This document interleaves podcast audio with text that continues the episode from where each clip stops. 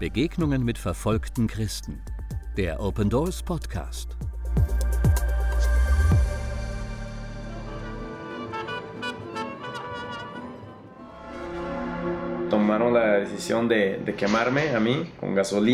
Sie beschlossen, mich mit Benzin zu übergießen und anzuzünden, wenn ich meinen Glauben nicht aufgäbe. Die Drohungen waren so schrecklich. Gib deinen Glauben auf oder stirb. Da fing ich an, Gott tief zu vertrauen.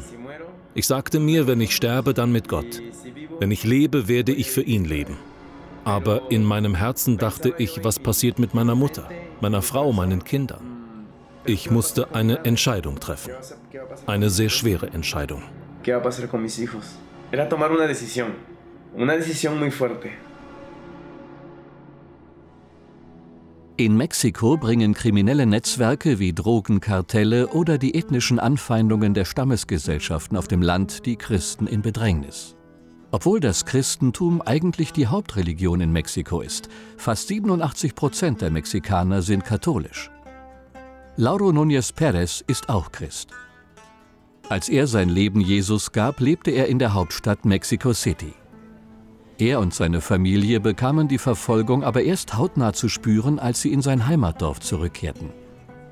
An vielen Orten hat sich der katholische Glaube mit indigenen okkulten Praktiken vermischt. Wir fingen an, unserem Umfeld, unseren Freunden und den Leuten, die wir kannten, vom Evangelium zu erzählen. Aber dem Dorf gefiel es nicht, dass wir das taten. Unser Dorf hat nämlich ein eigenes Gesetz. Es verbietet jede andere Religion als den katholischen Glauben nach der Tradition unserer Ahnen auszuleben.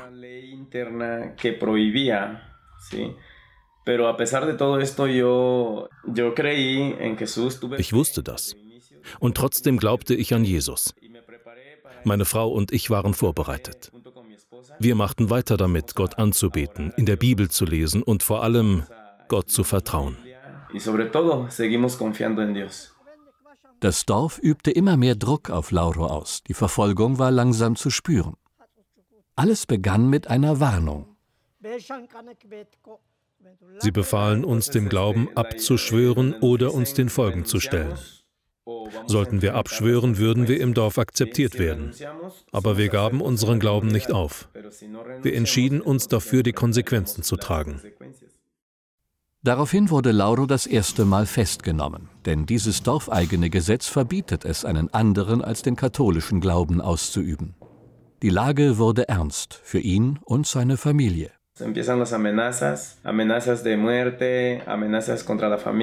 Sie bedrohten uns.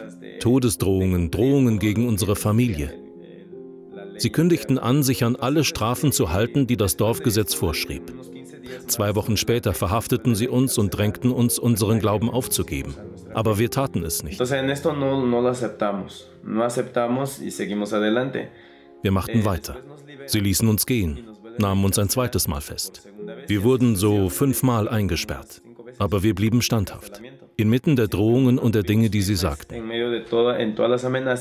Eh, eh, nos mantuvimos firmes. Diese Standhaftigkeit zog schwere Konsequenzen nach sich. Meine Kinder waren zu der Zeit in der Grundschule. Ihnen wurde verboten, die Schule weiter zu besuchen. Danach wurde es uns verboten, im Dorf einzukaufen oder Waren zu verkaufen.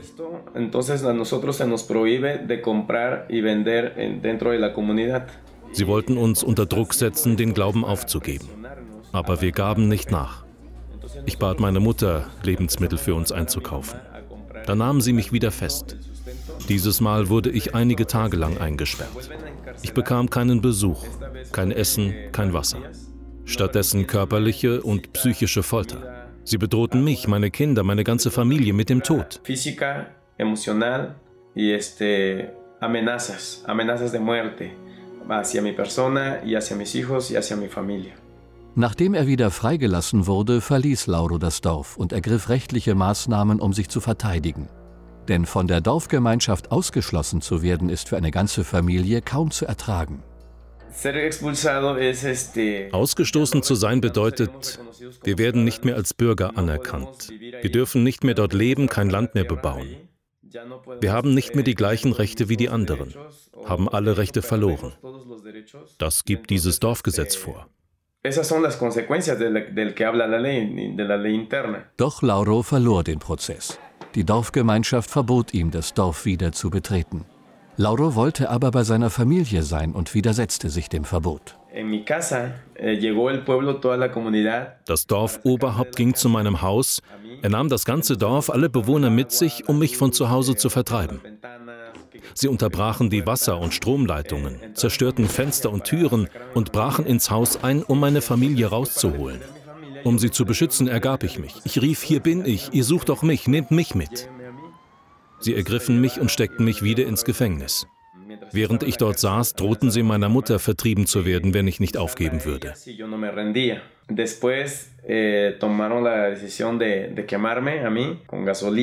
Und dann beschlossen sie, mich mit Benzin zu übergießen und anzuzünden, wenn ich meinen Glauben nicht aufgebe.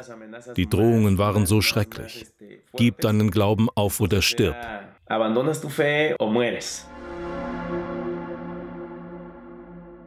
Yo en ese momento empecé a confiar más en Dios. Da fing ich an, Gott tief zu vertrauen.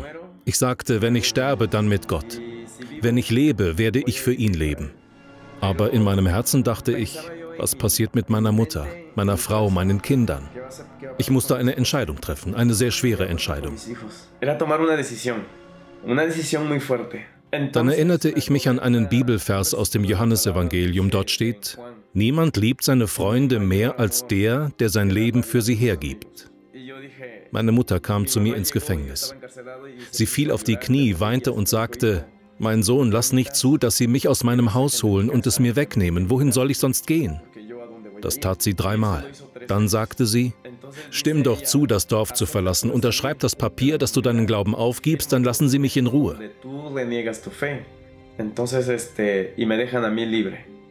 Lauro stand vor einer schwierigen Entscheidung. Den Glauben aufgeben und seine Familie retten oder den Glauben behalten und damit der eigenen Familie schaden. Es war gegen Mitternacht. Ich saß schon fünf Tage im Gefängnis. Sie hatten mich psychisch und körperlich gefoltert, gaben mir nichts zu essen oder zu trinken und erlaubten auch keine Besuche. Da gab ich nach. Ich sagte zu, das Dorf zu verlassen und ausgeschlossen zu werden unser Land zu verlieren, unser Haus, den Besitz meiner Familie, ich würde alles für Christus verlieren. Ich sagte, ich werde das Dorf verlassen, aber niemals meinen Glauben aufgeben. Ich werde weitermachen. Lauros ganze Familie wurde noch mitten in der Nacht in die Stadt Ayosintepec in Oaxaca gebracht, wo er noch heute lebt. Mittlerweile ist er Pastor einer Gemeinde mit 40 Mitgliedern und die Unterstützung vieler Christen weltweit war ihm eine große Hilfe.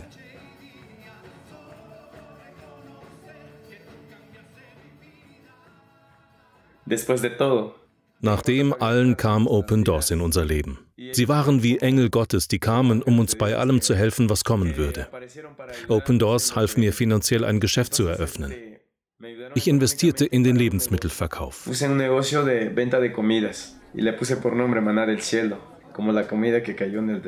Das Geschäft habe ich Maná del Cielo genannt, also Manna vom Himmel, so wie das Brot, das vom Himmel in die Wüste fiel. Das Geschäft half uns zu leben, damit konnte ich meine Familie unterstützen. Als wir herkamen, waren wir nämlich praktisch Fremde, wir hatten kein Geld, ich hatte keine Arbeit. Open Doors half mir damals sehr. Und jetzt arbeite ich mit Open Doors zusammen. Ich unterrichte und ermutige meine Geschwister und verfolgte Christen. Und das mit ganzem Herzen.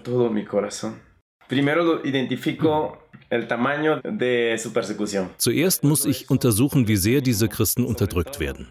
Und dann ermutige ich sie dementsprechend, standhaft zu bleiben, Gott zu vertrauen und vor allem einfach demütig Gott zuzuhören, was sein Plan für sie ist. Gerade wegen seiner eigenen Erfahrung mit Verfolgung findet Lauro heute Gründe, dankbar zu sein und andere verfolgte Christen zu ermutigen. Nunca imaginé tener tanta, tantos hermanos en el mundo y que, y que los hermanos oran por nosotros. Ich hätte mir nie vorgestellt, eine weltweite Familie zu haben und dass diese Familie für uns betet. Ich hätte nicht im Traum gedacht, so viele Menschen zu treffen, die mir sagen, wir haben heute für dich gebetet und dein Problem in Gottes Hände gelegt. Oder in Brasilien, Frankreich, in den Niederlanden, auf Kuba, in 140 Ländern wird für dich gebetet. Das ermutigt mich. Ich freue mich darüber.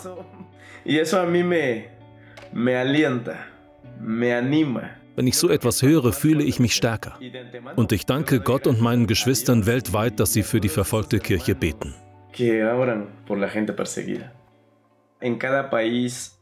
In keinem Land, in keiner Stadt ist Christenverfolgung gleich. Es ist immer unterschiedlich. Aber eins möchte ich allen mitgeben. Lasst den Feind nie euren Glauben wegnehmen, egal wie die Situation aussieht. Das ist das Wichtigste. Sea cual sea la situación, ¿sí? Nunca permitan que esa fe, porque esa es la más importante. Ich sage es nochmal. Ohne Glauben können wir Gott nicht gefallen. Es ist unmöglich. Wir brauchen den Glauben, um standhaft zu bleiben und weiterzumachen. Para mantenernos en pie. Ich möchte all meine französischen, kolumbianischen, koreanischen, indischen und chinesischen Geschwister dazu ermutigen, fest auf Jesus dem Felsen zu stehen, so wie es in der Bibel steht.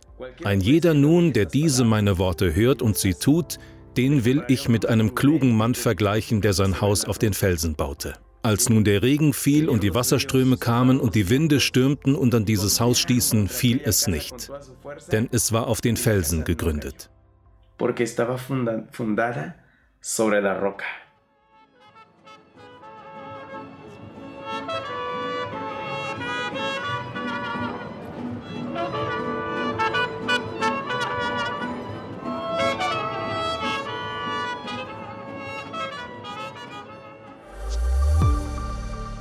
Besuchen Sie unsere Website www.opendoors.de und erfahren Sie, wie Sie verfolgten Christen helfen können.